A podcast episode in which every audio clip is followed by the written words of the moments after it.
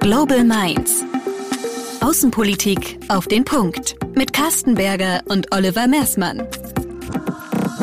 Ein herzliches Willkommen zu Global Minds. Wir sind Oliver Mersmann und Carsten Berger. Heute geht es um die Frage, welches außenpolitische Konfliktpotenzial die Energiewende mit sich bringt. Bei uns zu Gast ist Professor Andreas Goltau. Carsten, wie immer, stelle unseren Gast doch mal vor. Ja, ähm, sehr gerne. Professor Dr. Andreas Goltau ist am Potsdamer Institut für transformative Nachhaltigkeitsforschung tätig. Er leitet dort ein Forschungsprojekt, das die systemischen Auswirkungen der globalen Energiewende auf die Länder im globalen Süden erforscht. Außerdem ist er noch Inhaber eines Lehrstuhls für Public Policy an der Universität in Erfurt. Zuvor war er bereits an zahlreichen ähm, britischen und US-amerikanischen Elite-Universitäten mit Lehrauftreten tätig und hat sich dort stets um die Themenfelder Energie- und Klimapolitik gekümmert. Ich denke, es ist richtig, wenn ich sage, dass Ihr akademisches Interesse stets Frage galt, wie globale Wirtschaftsinteressen mit nachhaltiger Energie, aber eben auch nachhaltiger Energiesicherheit vereinbart werden können, oder? Ich glaube, das trifft ziemlich genau. Klassisches Thema der internationalen politischen Ökonomie. Äh, hier bin ich verortet und äh, was mich wirklich umtreibt, ist die Frage, wie Öl- und Gasmärkte funktionieren und immer mehr, wie man nun Öl und Gas auch los wird im Sinne der Energiewende. Also Sie liegen da vollkommen richtig. Der European Green Deal ist ein hochambitionierter Plan. Hauptziel CO2-Reduktion im Kampf gegen den Klimawandel. Umstellung des Energiesystems von Kohle, Öl und Gas hin zu Wasser, Sonne und Wind. Momentan bezieht Europa vor allem Öl und Gas aus der ganzen Welt.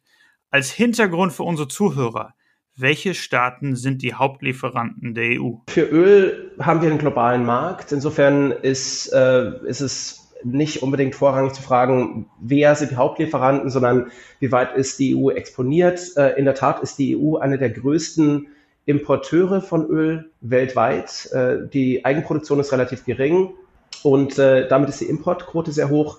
Das meiste physisch importierte Öl kommt aus Russland, aber es gibt natürlich auch andere Staaten, die EU, EU beliefern und äh, sollte einer der Lieferanten mal ausfallen, kann das in einem globalen Markt ersetzt werden durch andere Lieferanten. Etwas anders sieht es aus in der Frage von Erdgas. Äh, hier spielen Pipelines noch eine größere Rolle. Das heißt, wir sind wirklich in der Tat physisch abhängig von einigen wenigen Lieferanten. Das sind Russland, Algerien, Norwegen primär, die den größten Teil der Energieversorgung bei Gas für die EU leisten. Und äh, mittlerweile ist natürlich auch LNG, also Flüssiggas, ein großes Thema in der EU. Hier kriegen wir vor allem aus äh, Staaten wie Katar demnächst ähm, oder sehr, sehr stark auch jetzt mittlerweile aus den USA, aber beispielsweise auch demnächst aus Australien äh, Erdgaslieferungen. Das heißt also, hier wird auch diversifiziert, aber es läuft ein bisschen langsamer als bei Öl. Schauen wir doch mal direkt auf die außenpolitische Komponente von Energie und Energielieferung, Energiesicherheit. Einige Staaten des Nahen und Mittleren Ostens bauen bzw. bauten quasi ihre gesamte Existenz auf Öl und Gas. Wir haben wahrscheinlich alle die schillernde Metropole etwa von Dubai vor Augen, genauso aber auch äh, Saudi-Arabien. Gleichzeitig haben sicherlich viele Zuhörer auch noch die Bilder im Kopf, wie fürstlich äh, Al-Gaddafi, der damalige Diktator von Libyen, noch wenige Monate vor seinem Sturz von Nicolas Sarkozy empfangen wurde. Sprich, das Erdöl oder auch äh, Erdgas hat in der Vergangenheit Volkswirtschaften geprägt, aber auch äh, Diktatoren und Regime gestützt und am Leben gehalten. Was bedeutet der Green Deal für diese Staaten wirtschaftlich und innenpolitisch? Hat der Green Deal Auswirkungen auf die Stabilität dieser Länder? Der Green Deal bedeutet ja primär, dass wir weggehen von einer Öl- und Gas- und fossil basierten Volkswirtschaft zu einer, die nachhaltig und damit auf Erneuerbaren basiert. Und äh, das bedeutet in der Tat natürlich dann auch, dass Öl- und Gasimporte für die EU runtergehen. Prospektiv bis 2030 ein bisschen weniger und danach sehr, sehr stark bis 2045, 2050 ist die EU klimaneutral. Das heißt also prinzipiell wird es ein kleinerer Markt sein, der weltweit für Öl existiert, da insgesamt weniger Nachfrage existiert. Die EU als einer der größten Importeure spielt ja einfach schlicht eine Rolle, wenn die EU sagt, wir dekarbonisieren, wir importieren weniger, wird der Markt insgesamt kleiner und er wird damit auch sogenannt, sozusagen softerer. Das heißt also, wir haben ein tendenziell sinkendes Preisniveau. Und das genau ist in der Tat etwas, äh, was wichtig wird für Öl und Gas exportierende Staaten, eben wie Libyen und andere. Und hier wären zwei Faktoren wichtig. Das eine ist Produktionskosten. Die Frage also hier ist, zu welchem Preis können diese Staaten kostendeckend produzieren? Welchen Preis brauchen die auf einem kleineren, softeren Markt, um kostendeckend produzieren zu können? Und das andere sind die sozialen Kosten. Also zu welchem Preis können sie ihren Haushalt ausbalancieren? Wenn wir kurz auf die Produktionskosten schauen, dann gibt es deutliche Unterschiede. Zum Beispiel Saudi-Arabien produziert sein Erdöl zu gut unter 10 Dollar pro Barrel. Äh, Nigerien beispielsweise braucht deutlich mehr, ist gegen 30 Dollar, je nachdem, auf welches Feld man schaut. Also eher im Hochkostenbereich. Das heißt also, hier gibt es schon Unterschiede. Und bei den sozialen Kosten gibt es ebenfalls Unterschiede. Kuwait zum Beispiel schafft es bei dem gegenwärtigen Ölpreis, sein Budget zu, auszubalancieren, Katar auch. Ähm, die benötigen so um die 50 Dollar im Moment, um die schwarze Null zu schreiben. Aber Algerien oder Iran schaffen es überhaupt nicht. Also bei denen geht eher der Haushalt ins, ins, äh, ins Grüne bei, bei 100 Dollar. Hier wird es dann interessant, weil sobald Staaten zugleich hohe Produktionskosten und hohe soziale Kosten aufweisen, dann wird es ungemütlich. Denn dann bricht der Sozialvertrag. Und dann passiert genau das, worauf Sie in Ihrer Frage äh, hingewiesen haben, nämlich es gibt wirtschaftliche und innenpolitische Auswirkungen auf die Stabilität dieser Länder. Jetzt haben Sie die beiden Kostenfaktoren schon äh, angesprochen. Bei welchen Ländern ist denn dieses Stabilitätsrisiko am, am höchsten? Nehmen wir ein Beispiel. Eines, das äh, recht nah an der EU dran liegt, Algerien. Der Staatshaushalt hier ist zu 60 Prozent von äh, Öl- und Gasexporten abhängig. Das heißt also 60 Prozent dessen, was der Staat einnimmt, äh, kommt aus dem, äh, aus dem fossilen Sektor. Die Exporte des Staates liegen bei, oder die Exporte Algeriens werden zu nahezu 100 Prozent über Öl und Gas äh, bestritten. Und äh, zugleich ist es kein demokratischer Staat. Das heißt also, die, die Legitimität staatlichen Handelns hängt davon ab, inwieweit die Regierung in der Lage ist, Jobs zu schaffen, Schulen zu bauen, öffentliche Sicherheit zu halten und so weiter und so fort. Und zudem haben nicht-demokratische Staaten, wie zum Beispiel Algerien, die Angewohnheit, Überwachungsapparate zu installieren, große Militärapparate zu halten und so weiter und so fort. Das kostet alles Geld. Und äh, das sind Budget, Budgetposten, die man nicht leicht aus dem Haushalt rauskriegt. Denn würde man das tun, könnte man eben keinen öffentlichen Sektor halten, der dann Jobs für die Jugend schafft. Man könnte eben den Militärapparat nicht halten und so weiter und so fort. Das heißt also, diese Staaten sind relativ inflexibel, was ihre, was ihre Ausgabenstruktur angeht. Und das heißt, ihre sozialen Kosten sind sehr, sehr hoch. Algerien hat damit ein relativ hohes Stabilitätsrisiko, denn brechen die Einnahmen weg, kann sich der Staat nicht mehr legitimieren der Sozialvertrag kann nicht mehr aufrechterhalten und es kann zu Unruhen kommen. Die äh, Bevölkerung kann sich eventuell in die Lage versetzt sehen, die Legitimität der Regierung äh, anzuzweifeln und, und genau das bricht eben diesen Sozialvertrag auf, von dem ich vorher gesprochen habe. Kurz gesagt, momentan sind die Auswirkungen noch überschaubar, aber ab dem Jahr 2030 werden sie, sofern nicht Gegenmaßnahmen ergriffen werden, umso spürbarer werden.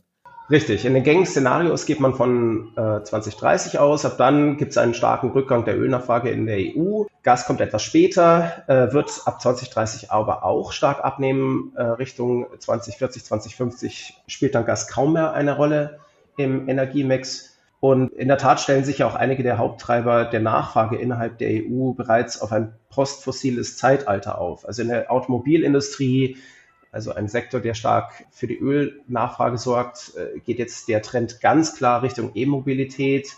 Da war 2020 der, das Jahr des Durchbruches im Stahlbereich oder im Aluminiumbereich, also ein Treiber für, den, für die Gasnachfrage, geht man Richtung Wasserstoff. Das heißt, äh, ab 2030 wird schwierig für manche Petrostaaten.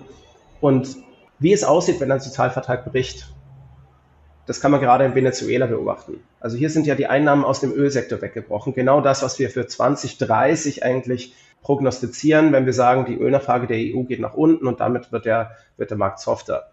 In Venezuela ist der Grund aber nicht unbedingt die Energiewende, sondern das Missmanagement im staatlichen Ölkonzern PDVSA. Aber der Fakt ist natürlich derselbe. Der Staat kann den Sozialvertrag nicht aufrechterhalten, die sozialen Kosten sind sehr hoch und, und letzten Endes kommt es zu Unruhen und, äh, und politischen Konflikten. Wie bereiten sich die Erdöl- und Erdgasfördernden Staaten darauf vor, wenn die Abnehmer wegbleiben? Länder haben unterschiedliche Strategien. Ähm, und das, das hat auch was damit zu tun, dass Länder natürlich mit unterschiedlichen Voraussetzungen in diesen Prozess der Energiewende oder der globalen Dekarbonisierung hineingehen. Nehmen wir Saudi-Arabien. Die Saudis stellen sich äh, gerade breiter auf im Energiesektor. Sie gehen die Wertschöpfungskette weiter nach oben. Das heißt also, sie gehen vom Erdölexport in die Veredelung, in die Petrochemie äh, und versuchen quasi den reinen Export hinter sich zu lassen und sich dort aufzustellen, wo auch in einer sich dekarbonisierenden Welt zumindest für einige Zeit noch sehr viel Geld zu verdienen ist. Ein Teil ihrer Strategie ist allerdings auch, sich in den Wasserstoffbereich zu differenzieren. Äh, das schöne Beispiel hier ist immer die Wüstenstadt Neom hier entsteht gerade das Herz der saudischen Wasserstoffstrategie. Und äh, man versucht also, sich quasi in diesem Wachstumssektor strategisch gut aufzustellen, um auch für die Zukunft eine Exportstrategie in diesem Bereich zu haben. Bei all dem allerdings muss man sagen, Saudi-Arabien bleibt im Energiesektor. Das ist also eine inkrementelle Innovation, die dieses Land fährt. Und äh, es sagt, unsere Wachstumsstrategie in der Zukunft in einer dekarbonisierenden Welt wird weiter im Energiesektor bleiben.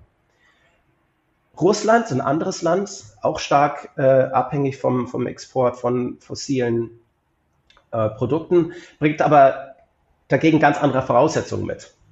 Russland ist prinzipiell ein Industrieland, es hat eine diversifizierte Wirtschaft, es gibt einen IT-Sektor, es gibt eine Nuklearindustrie, es gibt einen verarbeitenden Sektor, es gibt eine Schwerindustrie. Äh, das heißt, das Land steht wirtschaftlich vollkommen anders da. Und hier ist die Abhängigkeit von Öl und Gas eher eine Frage des Staatsbudgets, also eine Wahl der politischen Eliten. Es ist für Putin äh, einfach zu verlockend, den extrahierenden Sektor als Einnahmequelle zu nutzen, um seine Macht zu sichern. Aber der Öl- und der Gassektor sind nicht prinzipiell der Ankerpunkt der russischen Wirtschaft. Und damit steht das Land natürlich anders da und kann auch anders agieren. Was den Energiesektor angeht, äh, so wappnet sich dieser in Russland durchaus. Also Gazprom und die russische Gasindustrie setzen auf Wasserstoff und Europa als Absatzmarkt. Die Frage wird hier sein, ob erdgasbasierter, also blauer Wasserstoff in der Zukunft äh, in der EU wirklich den Markt findet, den man sich erhofft, aber die Russen wetten darauf. Und, äh, und zugleich gibt es in, in Russland die Idee, dass trotz der Dekarbonisierung immer noch ein genügend großer Markt übrig bleibt für die klassischen fossilen Produkte, also Öl und Gas, aber auch Kohle. Und dass man dort gut aufgestellt ist, um diesen Markt weiter zu bedienen. Das heißt, die Russen sagen letzten Endes, ihr könnt alle dekarbonisieren, aber wir machen das Licht aus. Wir werden bis zum letzten Moment mit den fossilen Produkten Geld verdienen. Aber wie gesagt, die Russen kommen mit einer anderen Ausgangslage in diese gesamten Dekarbonisierungsprozess. Und ob die Wette ausgeht, aufgeht, das müsste man natürlich sehen. Sie hatten jetzt angesprochen, dass sowohl Russland als auch Saudi-Arabien in ihren Vorbereitungen auf die globale Energiewende teilweise auf Wasserstoff setzen. Was heißt das denn aus Sicht der Energiesicherheit oder aus Sicht einer, einer globalen Energieabhängigkeit? Bleibt diese dann aus europäischer Sicht bestehen und es gibt einfach nur einen, Wandel der, der Energieform? Die Europäische Union hat eine Wasserstoffstrategie. Äh, Deutschland hat eine Wasserstoffstrategie und einige andere europäische Länder haben ebenfalls eine Strategie für grünen Wasserstoff aufgelegt. Das heißt also, Wasserstoff ist in der Tat eines der zentralen Pfeiler in der europäischen Energiewende.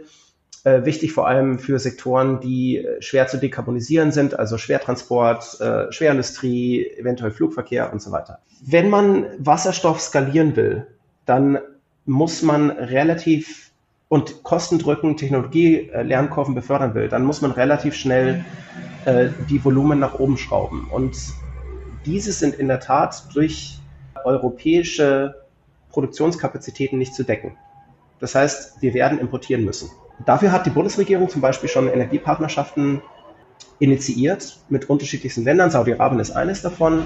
Und die Idee ist in der Tat einfach zunächst weltweit zu schauen, mit wem kann man solche Partnerschaften entwickeln, von wem kann man grünen Wasserstoff importieren, aber wie kann man auch im Umkehrschluss diese Länder daran eben unterstützen, diese Energietransition zu meistern, indem sie zum Beispiel einen Wasserstoffsektor aufbauen. Wird daraus eine neue Abhängigkeit? Das muss man das ist schwierig zu beantworten. Was wir de facto wirklich in der Tat machen, ist, äh, wir werden zum Teil zumindest die, im, den Import von klassischen fossilen Gasen wie Erdgas ersetzen durch den Import von äh, anderen Gasen, nämlich Wasserstoff oder Power-to-X-Produkten, äh, basierend auf, ähm, auf Erneuerbaren. Ob diese Abhängigkeit dann sich ähnlich gestaltet wie jetzt im Gasbereich, das hängt sehr, sehr stark davon ab, wie der Markt aussieht. Also ob es einen wirklich absehbar globalen Markt für grünen Wasserstoff gibt, wie dieser sich preislich gestaltet, was die Importinfrastruktur ist, ob man sich sehr stark zum Beispiel auf Pipelines fokussiert oder ob man versucht, das Ganze über äh, Power-to-X-Technologien äh, verflüssigt, also ähnlich wie im LNG-Bereich zu organisieren. All das wird sehr stark bestimmen, wie sich Abhängigkeitsstrukturen entwickeln. Allerdings müssen wir auch sagen, wir sind da erst am Anfang. Wir werden absehbar keinen globalen Markt für Wasserstoff haben. Wir werden Preismechanismen entwickeln sich gerade. Die Volumina sind minimal bislang. Das heißt also, all das, was wir jetzt gerade besprechen, ist natürlich etwas, was sehr, sehr stark in der Zukunft liegt. Aber in der Tat, man muss drauf auf, man muss aufpassen, dass man nicht das eine mit dem anderen ersetzt und sagt, naja, wichtig ist vor allem fossile durch grüne zu, äh, Energieträger zu ersetzen. Ob uns das in weitere Abhängigkeiten bringt, ist dann, äh, wäre dann eine nachgelagerte Frage. Das ist, ich finde, in der Tat ist eine Frage, die man vorab stellen muss und auch in der Tat beachten muss, wenn man Energiepartnerschaften mit Ländern eingeht. Kommen wir nochmal zu dem Thema außenpolitische Spannungsfelder, die mit der Energiewende entstehen. Können Sie hier nochmal ein paar konkrete Konfliktszenarien beschreiben? Die Energiewende geht über die Frage von fossilen Energieträgern hinaus. Und ich glaube, hier äh, muss man in Tat ein bisschen weiter denken, wenn man die Frage aufwirft, was für Konfliktszenarien sich da ergeben könnten. Lassen Sie mich vielleicht zwei Sachen rausgreifen. Das eine ist, äh, wir sprechen ja im Moment, und wir haben das jetzt im, im Juli gesehen, als äh, das Fit for 55-Paket vorgestellt wurde in Brüssel von der EU-Kommission. Wir haben gesehen, dass es eine Diskussion gibt um einen sogenannten Grenzausgleich für CO2. Äh, die Idee hier ist, dass man sagt, naja, wir dekommunisieren nach innen und äh, wollen natürlich jetzt nicht, dass heimische Industrie abwandert äh, und in, äh, in Länder, die oder Regionen, die weder weniger klimaambitioniert sind und dann über die äh, über die Hintertür quasi die Importe, die dann äh, auf Kohlestrom zum Beispiel produziert wurden, dass diese dann wiederum den, ähm, den CO2-Fußabdruck über die Hintertür nach Europa hineinbringen. Das ist das sogenannte Carbon Leakage-Problem. Man adressiert es über eine Grenzausgleichssteuer, das heißt, äh, man, man sagt, okay, äh, wo auch immer produziert wird, wir stellen sicher, dass die Produktion immer CO2-neutral basierend auf äh, europäischen Niveaus passiert. Das heißt also, wir,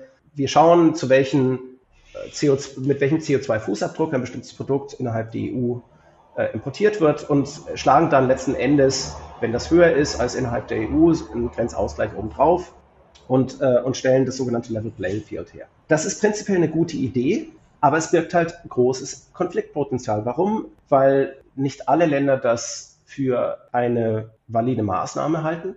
China zum Beispiel, aber auch die USA haben angedeutet, dass sie das schlicht als eine Handelsbarriere sehen. Das heißt, in dem Moment, in dem wir sagen, wir versuchen Carbon Leakage zu vermeiden, um auch gleichzeitig europäische Industrie nicht, zu, nicht nur zu dekarbonisieren, sondern auch in Europa zu halten und wettbewerbsfähig zu machen für eine nicht fossile Zukunft. In dem Moment gehen wir potenziell in Handelskonflikte mit großen Handelspartnern. Es sei denn, diese entscheiden sich ebenfalls, irgendeine Art von Grenzausgleich äh, zu etablieren, Carbonmärkte zu etablieren oder irgendwelche Mechanismen zu finden, die quasi dieses Level Playing Field herstellen. Das heißt, die Energiewende, die wir versuchen, etwas Richtiges und Wichtiges, kann potenziell zu Konflikten im Handelsbereich führen, weil sich Länder wie China und USA diskriminiert fühlen durch so eine Handelsmaßnahme an der Grenze der EU. Ein Konfliktszenario, das nicht unrealistisch ist und genau das wird auch im Moment verhandelt. Das heißt also, das liegt direkt vor uns, das ist etwas, das müssen wir adressieren.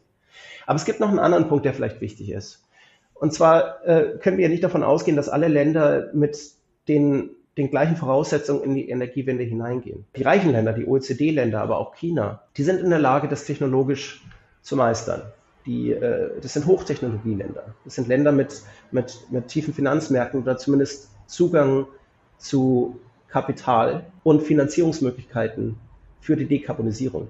Aber in Nicht-OECD-Ländern ist, Nicht -OECD ist das nicht unbedingt der Fall. Schwellenländer, aber auch äh, klassische Entwicklungsländer sind nicht im gleichen Maß in der Lage, auf Kapital zuzugreifen, die Finanzierung zu stemmen, Technologiezugang zu erhalten zu diesen Dekarbonisierungstechnologien, die eben notwendig sind, um die Energiewende schnell und effizient umzusetzen. Und was das heißt letzten Endes, ist, dass deren Energiesysteme länger in einer fossilen Realität bleiben werden als unsere Energiesysteme. Warum ist das wichtig? Es ist wichtig, weil diese Länder ja weiterhin versuchen werden, auf den Weltmärkten mitzuspielen. Sie exportieren. Sie exportieren vielleicht nicht Hochtechnologie, aber sie exportieren Produkte, mit denen sie auf den Weltmärkten Geld verdienen. Wenn jetzt die großen Wirtschaftsblöcke, die EU, aber auch die USA, ähm, anfangen, Handelspolitik mit Klimapolitik zu verbinden, und das ist ja genau das, was wir zum Beispiel mit einer Grenzausgleichssteuer machen, dann riskieren wir, dass Entwicklungsländer schlicht aus den Weltmärkten rausfallen. Sie sind dann nicht mehr in der Lage, zu den Bedingungen, zu denen sie produzieren, wettbewerbsfähig auf den Weltmärkten mitzuspielen, weil ihr CO2-Fußabdruck zu hoch ist, weil der Carbonanteil an ihren Exporten zu hoch ist. Und das ist in der Tat problematisch, denn damit kommen wir in ein Entwicklungsproblem. Diese Länder sind sehr oft Länder, die starkes Bevölkerungswachstum haben, die ein großes Wachstum im Bereich der Wirtschaft brauchen, um dieses Bevölkerungswachstum zu stemmen und, und auch äh, Leute in Jobs zu bringen. Und in dem Moment, in dem Exportmärkte wegbrechen, kann das nicht mehr passieren. Das heißt also, hier können das potenziell zu Spannungen kommen, die dann wiederum Konfliktszenarien oder Konfliktpotenzial bieten. Das ist ein Aspekt der, der Energiewende, der bislang noch nicht besonders prävalent ist in der, in der Diskussion ich würde mir wünschen, dass wir mehr uns um die Frage kümmern, nicht nur, was für ein großes Potenzial die Energiewende für Entwicklungsländer bringt, und das ist unbestritten, sondern auch, wie wir potenziell die negativen Seiteneffekte adressieren können, die mit der, mit der Energiewende für Entwicklungsländer entstehen können. Sind solche Konflikte denn überhaupt zu vermeiden? Welche Handlungsoptionen hat die EU denn, um solchen Konflikten hervorzukommen oder sie zumindest abzumildern? Ich glaube, uns wäre schon mal viel geholfen, wenn wir sagen würden, der EU Green Deal ist halt nicht nur eine rein interne Geschichte der Europäischen Union, sondern hat eine externe Komponente. Das ist eine Diskussion, die haben wir im Moment noch nicht. Im Moment wird natürlich richtigerweise sehr viel darüber nachgedacht, wie dekarbonisieren wir die Landwirtschaft, den Mobilitätssektor, äh, wie, wie, wie schaffen wir das Ganze sozial abgefedert und dafür gibt es einen Transitionsfonds und so weiter und so fort. Das sind wichtige und richtige Diskussionen. Aber was wir machen müssen zunächst, wenn wir oder darüber hinausgehend ist, wir müssen die externe Dimension des EU Green Deal uns vor Augen führen und wir müssen es ernst nehmen. In einem zweiten Schritt würde ich stark dafür plädieren zu sagen, ähm, Energiewende ist etwas, was wir zusammendenken mit, müssen mit Entwicklungspolitik und Außenpolitik. In der Entwicklungs- und Außenpolitik ist die EU traditionell nicht besonders gut aufgestellt, aber die Energiewende könnte einen wunderschönen und willkommenen Anlass bieten, um genau hier die Kapazitäten zu stärken. Und zwar in zwei Bereichen.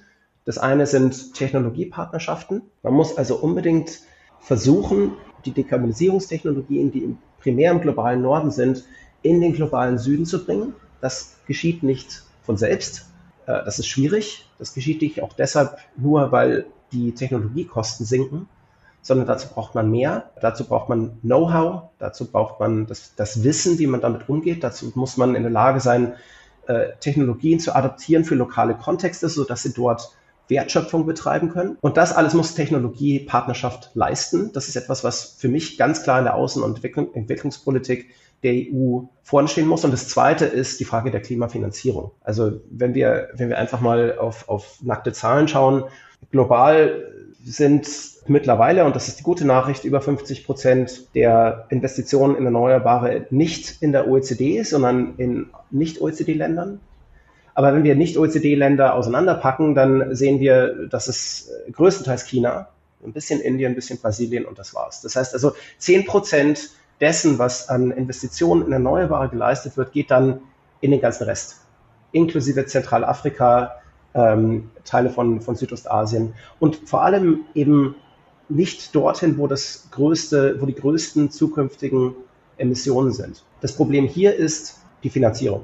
Die Investitionen finden nicht statt, aus vielen Gründen, inklusive einem, einem schwierigen Investitionsumfeld. Aber genau hier muss die EU ran. Die muss die Investitionen und Finanzierungsmöglichkeiten im Bereich Klima gerade für Entwicklungsländer proaktiv angehen. Und zusammen mit Technologiepartnerschaften, glaube ich, sind das, sind das zwei Aspekte, die sehr konkret äh, das sein könnten, was Handlungsoptionen für die EU sind im Bereich der externen Dimension des EU Green Deal. Sie haben jetzt äh, meine nächste Frage gewissermaßen schon beantwortet. Ähm, ich wollte nämlich fragen, ob die, der Green Deal eigentlich eine tatsächlich außenpolitische Komponente beinhaltet. Ähm, das haben Sie jetzt gerade schon verneint. Ich würde die Frage in dem Sinne umdrehen äh, und fragen, wenn wir auf Afrika schauen, dann ähm, haben wir da als Europäer ein großes Interesse, weil es liegt vor unserer Haustür. Wir haben Migrationsbewegungen, die wir, die wir irgendwie versuchen wollen zu stoppen. Ist denn das Potenzial, wenn wir jetzt die Finanzierung sicherstellen würden, äh, seitens der Europäischen Union, ist denn das Potenzial in beispielsweise den nordafrikanischen Staaten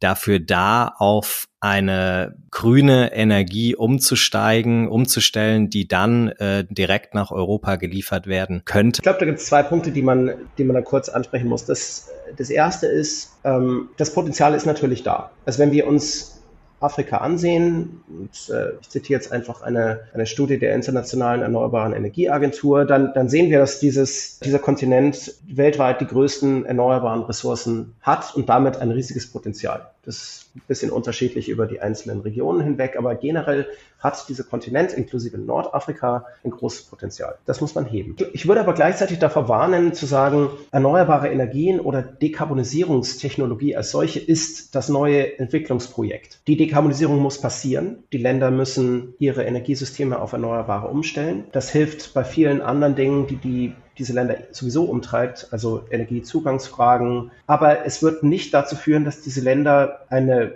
grüne Industrialisierung hinlegen. Das wäre etwas zu weit gesprungen. Und ich glaube auch nicht, dass man erneuerbare Energien mit dieser Erwartungshaltung aufladen sollte.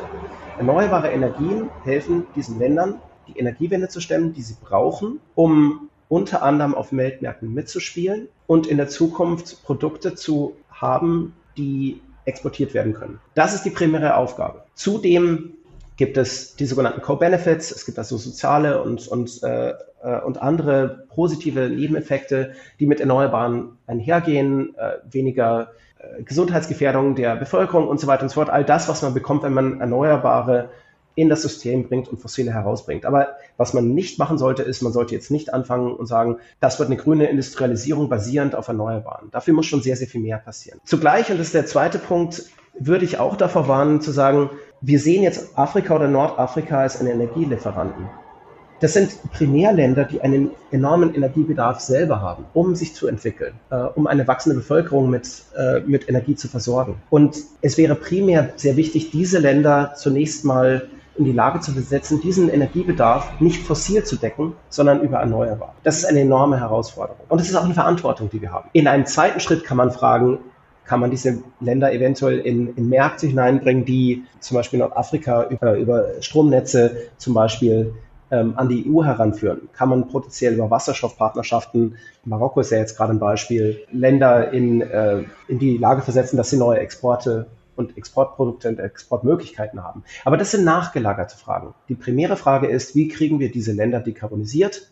Weil wenn wir das nicht tun, stecken die in einem fossilen Paradigma fest und je länger sie brauchen, um zu dekarbonisieren, desto größer wird der Wettbewerbsnachteil. Das ist die primäre Aufgabe. Und wenn wir das nicht schaffen, dann in der Tat kommen wir wieder zurück zu dem, was wir vorher gesagt haben. Wir werden eventuell Entwicklungsprobleme bekommen in diesen Ländern. Es gibt steigenden Migrationsdruck und ähnliches. Das ist die primäre Herausforderung. Es ist, glaube ich, weniger die Frage, ob wir von dort unsere Energie der Zukunft beziehen. Herr Dr. Goltau, lassen Sie uns zum Schluss noch ein bisschen Optimismus verbreiten. Warum schaffen wir es bis zum Jahr 2030, diese Energiewende sozial und nachhaltig zu gestalten? Weil wir es wollen und weil wir es können. Das Fit for 55-Programm äh, zeigt einen klaren Willen. Wir gehen in die richtige Richtung. Wir haben uns institutionell gut aufgestellt und die Ziele sind klar. Aber wir können es auch. Wir haben die Technologien, die benötigt werden. Wir haben das Know-how und das muss man auch dazu sagen, wir sind reich genug. Wir sind in der Lage, die sozialen Kosten abzufedern. Wir sind in der Lage, Kohleregionen auf eine postfossile Zukunft vorzubereiten. Wir sind in der Lage, die sozialen Kosten der Energietransition äh, zu stemmen. Und äh, das ist eine, ein, eine wunderbare privilegierte Position für die EU. Privilegiert, weil, weil wir eventuell Konflikte vermeiden können, die andere Regionen haben werden. Aber auch deshalb, weil wir in der Lage sind zu zeigen, dass es geht. Dass man in der Tat ein hochindustrialisiertes Modell fahren kann, äh, das dann basiert auf Erneuerbaren und einem nachhaltigen Paradigma. Und ich denke, bei all dem, was man, was man sich Sorgen machen kann oder worüber man sich Sorgen machen kann im Rahmen der Energiewende, das ist eine wirklich gute Nachricht. Mit diesem Ausblick auf das Jahr 2030 beschließe ich die Folge hier an dieser Stelle. Ich bedanke mich ganz herzlich. Wir bedanken uns ganz herzlich, dass Sie dabei waren. Herzlichen Dank. Natürlich bedanken wir uns auch bei euch fürs Zuhören. Wir hoffen, es hat euch gefallen. Vielen Dank, dass ihr dabei wart. Servus, bis bald. Das war Global Minds mit Carsten Berger und Oliver Mersmann. Sagt uns eure Meinung zur heutigen Folge auf LinkedIn oder Twitter unter Global Minds Podcast. Die Links findet ihr in den Show Notes.